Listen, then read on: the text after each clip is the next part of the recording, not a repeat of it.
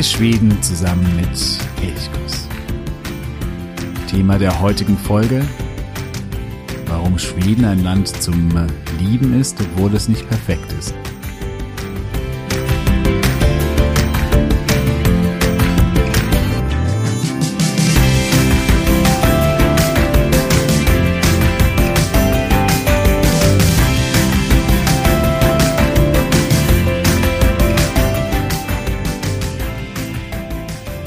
Hey und herzlich willkommen bei Elchkurs, dem Podcast, um Schweden zu entdecken. Und herzlich willkommen bei der ersten Folge in unserem neuen Podcast. Mein Name ist Jo und du kennst mich vielleicht schon von elchkurs.de, dem Blog, den es bereits seit 2017 gibt. Ja, jetzt wollen wir einen Schritt weitergehen und dich nicht nur mit dem Blog, also mit den Texten dort, sondern auch über den Podcast mit nach Schweden zu nehmen zu unterschiedlichen Urlaubszielen. Wir wollen dir Tipps geben für die Urlaubsreise, aber auch zum Auswandern. Wir sprechen über Schwedisch, also die schwedische Sprache und das Schwedisch lernen. Aber es geht uns auch um Traditionen, um schwedische Eigenheiten, vielleicht auch mal Absonderlichkeiten. Wer weiß schon, alles, was irgendwie Schweden betrifft, das, ja, wollen wir in unseren Blog und in diesem Podcast mit aufnehmen. Das kann mal eine Rezension sein, eines Buches oder eines Films. Das können aber auch Interviews sein mit Menschen, die äh, vielleicht als Schwedischlehrer oder Lehrerin arbeiten, die irgendeine andere Expertise Schweden betreffend haben. Ähm, es gibt viele Möglichkeiten. Wir haben uns momentan noch gar keine, wir haben uns keine Begrenzung gesetzt, sondern wir haben gesagt, alles, was Schweden betrifft, das betrifft auch eben Elchkurs. Und den Blog beziehungsweise den Podcast. Ja, wir hoffen, dass du jetzt natürlich regelmäßig dabei bist. Geplant ist, ungefähr jede Woche eine Podcast-Folge herauszugeben. Jede Folge soll so ungefähr 20 bis 25 Minuten umfassen, also ein kleiner, kurzer Schwedenhappen für zwischendurch, sodass du einmal pro Woche immer schön nach Schweden abtauchen kannst und wieder etwas Neues über Schweden erfährst. Ich hoffe doch auch etwas Neues ja, und einfach so ein bisschen in Schweden verweilen kannst. Ich möchte erstmal mich vorstellen und vielleicht auch ja ein bisschen erzählen, was mich eigentlich so an Schweden fasziniert oder warum mich Schweden so fasziniert, wie das bei mir gekommen ist. Das war kein, das war nicht geplant oder einem klaren Ziel folgen, sondern vieles hat sich einfach so Schritt für Schritt und nach und nach ergeben. Das ging los. Ich glaube, das war das Jahr 19 185 oder 86, das weiß ich schon gar nicht mehr. Ich war noch, war noch ein kleines Kind.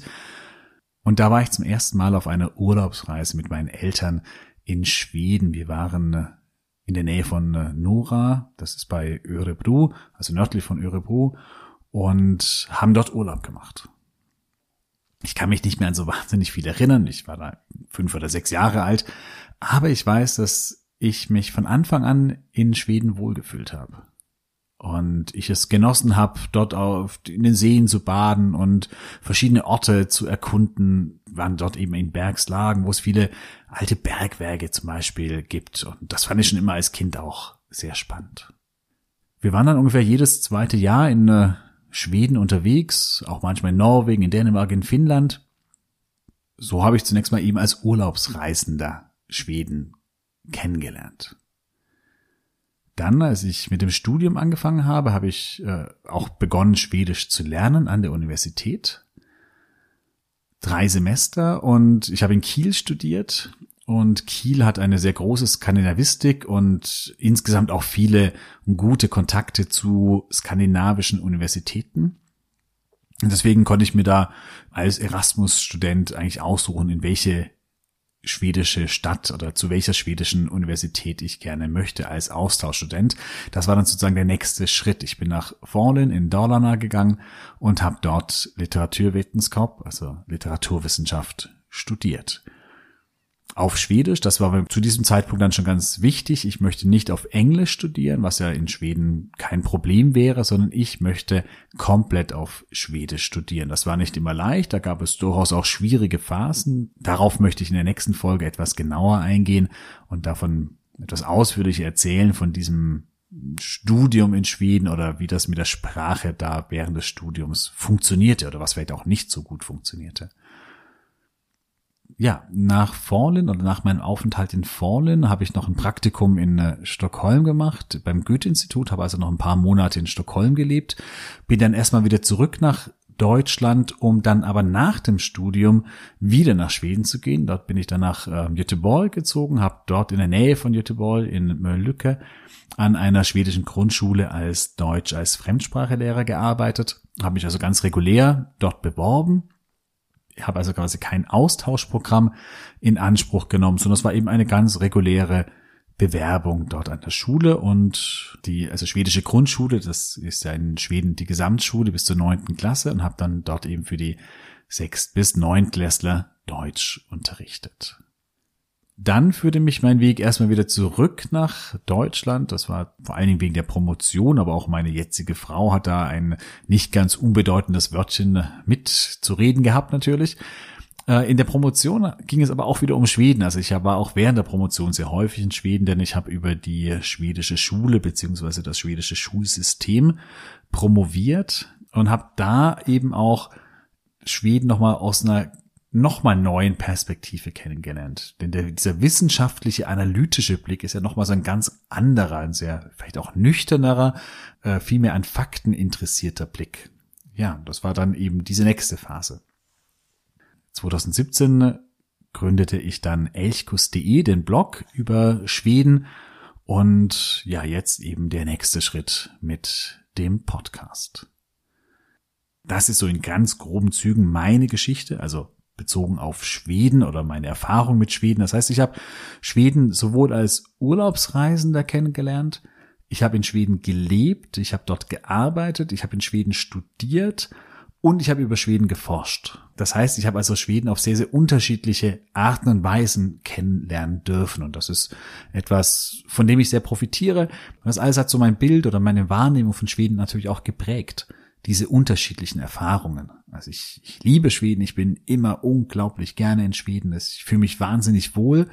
Aber ich habe jetzt auch keine rosa-rote Brille auf, denn es gibt auch Dinge, die in Schweden vielleicht ja widersprüchlicher sind oder nicht so laufen, wie man sich das vielleicht manchmal erhofft oder erwünscht. Das gibt es eben in Schweden auch. Schweden ist kein perfektes Land, aber das muss es auch nicht sein. Abgesehen davon gibt es wahrscheinlich gar kein perfektes Land. Auf der ganzen Welt, es gibt in jedem Land irgendetwas, was einen stört oder was eben nicht so gut läuft. Aber selbst wenn es ein perfektes Land gäbe, wäre es wahrscheinlich gar nicht so spannend oder interessant. Denn häufig ist es ja auch gerade das das Interessante, dass man sich an etwas reiben kann, dass es auch Widersprüche gibt. Und die gibt es in Schweden. Es gibt aber auch Länder, die sind in manchen Bereichen spannender, interessanter, faszinierender als Schweden. Nehmen wir mal das Beispiel die Natur.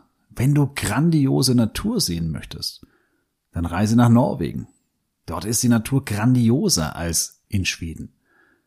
Oder wenn du ein exotisches Land kennenlernen möchtest, dann reise nicht nach Schweden, sondern dann geh nach Südostasien, nach Australien oder nach Mittelamerika oder wo auch immer hin. Dort findest du deutlich exotischere Länder. Wahrscheinlich gibt es auch spannendere Länder. Länder, die vielleicht eine abwechslungsreichere Geschichte haben, mehr Widersprüche in sich haben. Südafrika ist so ein Beispiel wo mit vielen Auf und Abs in der Geschichte, mit großen Dramen in der jüngeren Geschichte. Das ist in Schweden nicht. Schweden ist da eher, ja, vielleicht ein bisschen beschaulicher. Nichtsdestotrotz hat auch Schweden Widersprüche. Und die machen manchmal ein Land auch erst interessant, diese Widersprüche. Eine Sache, die so ein bisschen widersprüchlich ist in Schweden, die ich aber unglaublich spannend finde, ist dieser Widerspruch zwischen Individualismus und Kollektivismus. Einerseits ist Schweden eines der vielleicht individualistischsten Ländern der Welt.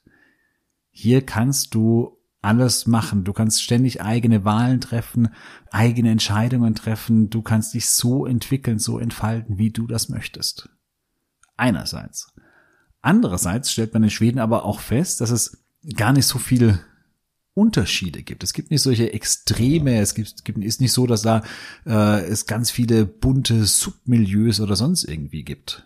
sondern es ist schon immer wieder ein relativ starker Trend zu einem Kollektivismus zu erkennen, dass man sich eben doch auf eine bestimmte Art und Weise verhält, dass es bestimmte Sportarten gibt, die sehr angesagt sind, dass man sich auf eine bestimmte Weise kleidet, ähm, wie man die Freizeit gestaltet und so weiter und so fort. Das ist schon durchaus auch relativ einheitlich, sehr kollektiv. Die Schweden stechen nicht gerne heraus. Stichwort Lagom.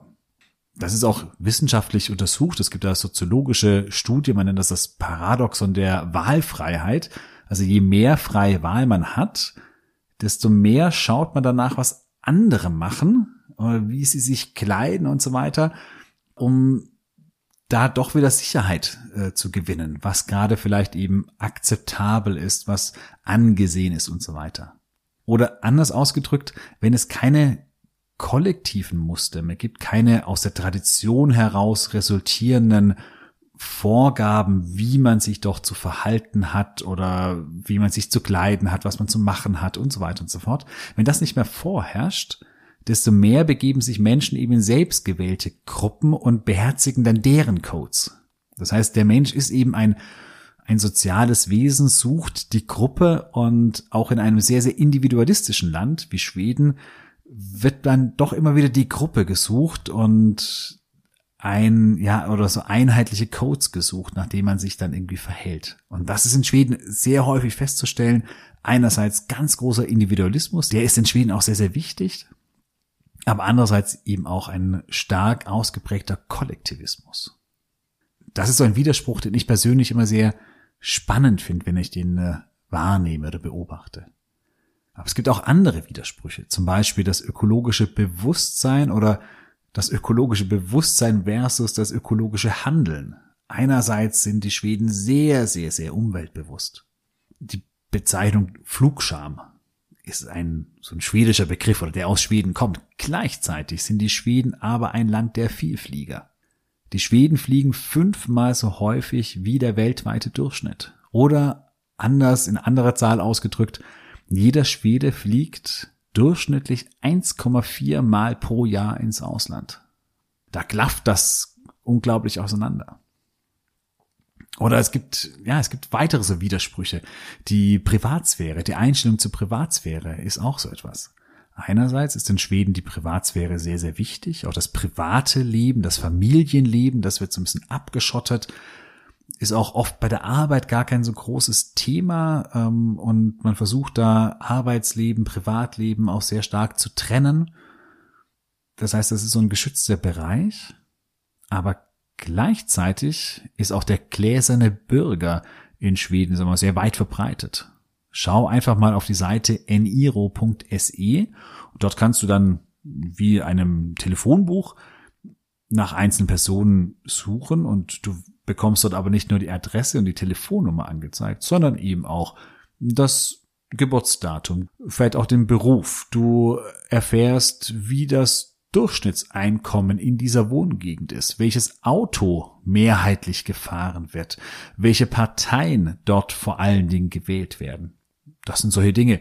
Also nur als ein kleines Beispiel, wo man merkt, dass die Vorstellungen von Privatsphäre in Schweden andere sind als in Deutschland oder in Österreich. Und da, da gibt's Spannungen auch in der Wahrnehmung. Ich persönlich, mich irritiert das ganz häufig. Andere finden das überhaupt nicht schlimm. Das sind dann so unterschiedliche Wahrnehmungen. Aber es gibt eben da die, die Unterschiede. Also, Schweden ist kein perfektes Land. Schweden ist auch ein widersprüchliches Land. Es gibt auch in Schweden Dinge, über die man sich aufregen kann.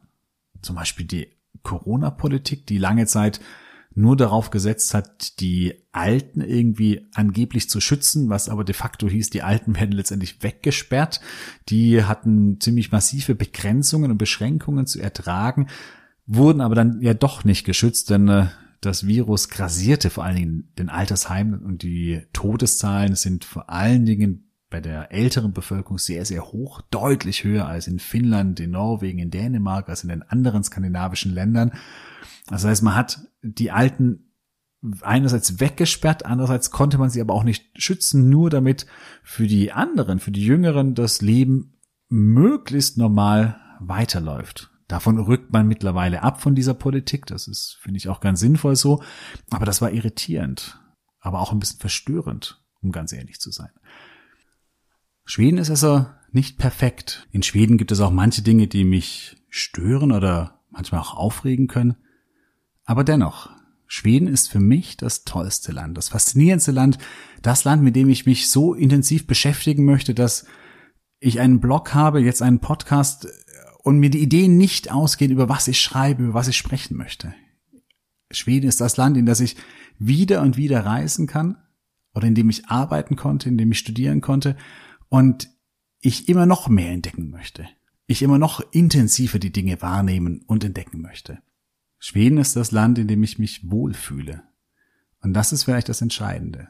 Ich fühle mich, sobald ich in Schweden bin, sobald ich nach Schweden einreise, egal ob das mit dem Auto ist oder mit dem Zug, ich fühle mich in Schweden wohl. Ich fühle mich zu Hause, das ist wie ein Stück Heimat.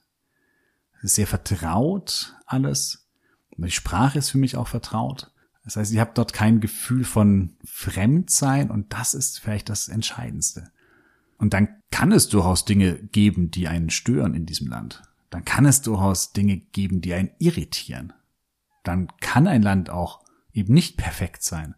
Das ist dann gar nicht mehr wichtig weil ich mich dort wohlfühle. Und da gibt es auch Gründe natürlich dafür. Zum einen vielleicht, ich hatte vorhin gesagt, es gibt grandiosere Landschaften, es gibt spannendere Dinge, es gibt Länder, die viel mehr Extreme haben. Schweden ist kein Land der Extreme.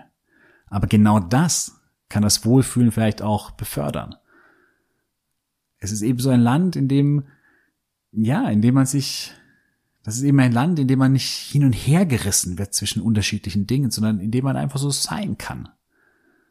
Dazu kommt, dass die Menschen unglaublich freundlich sind. Ja, manchmal kann das auch oberflächlich sein. Das mag sein, aber wo ist das nicht so?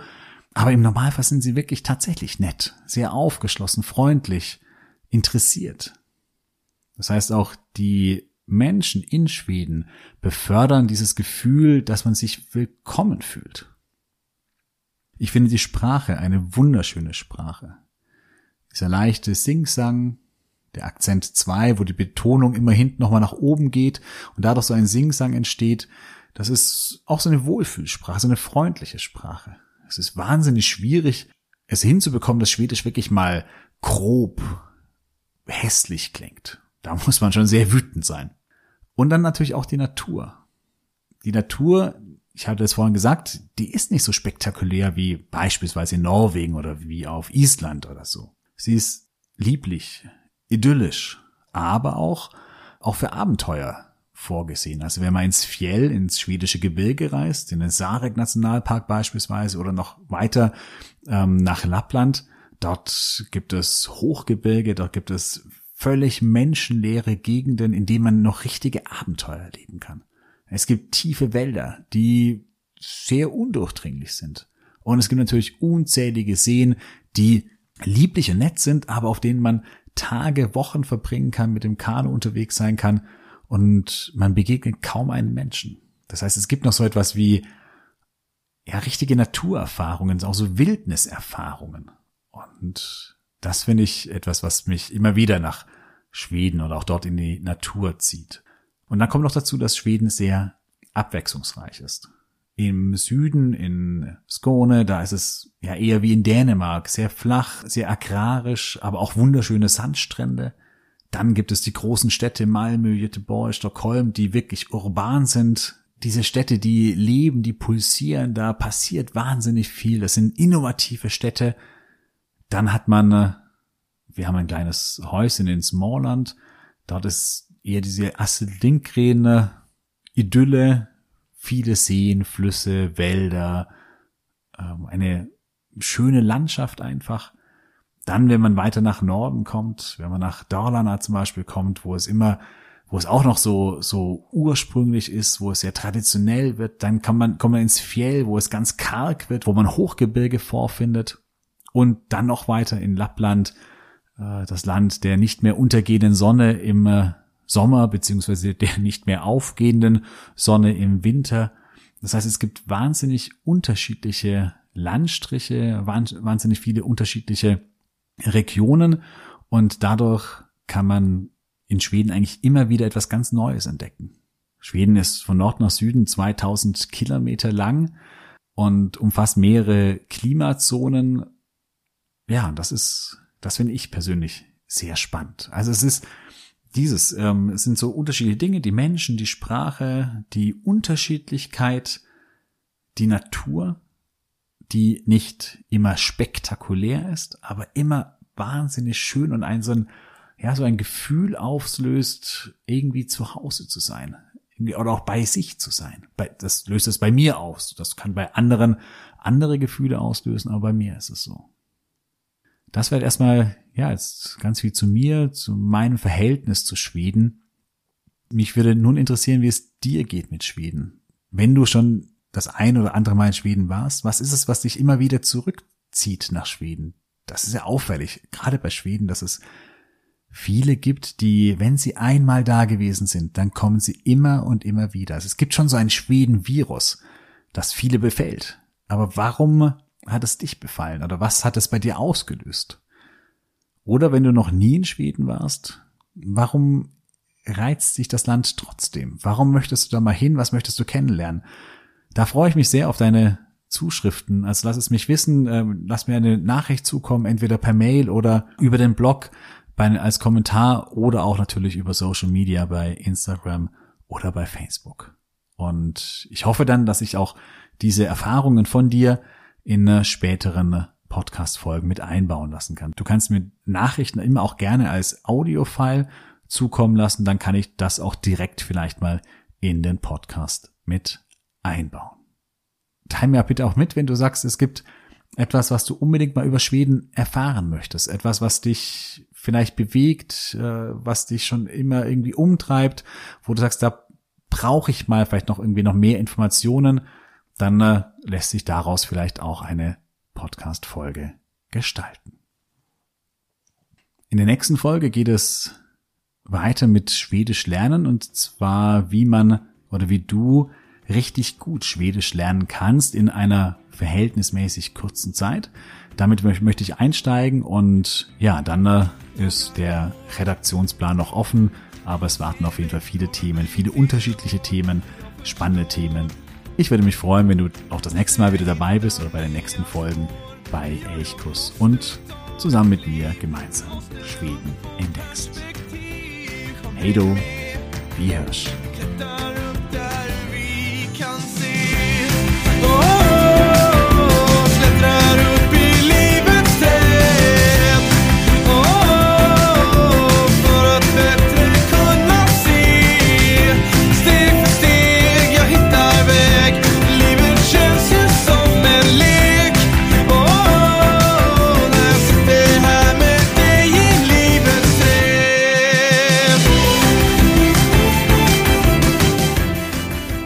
Elchkuss, der Podcast für Schweden.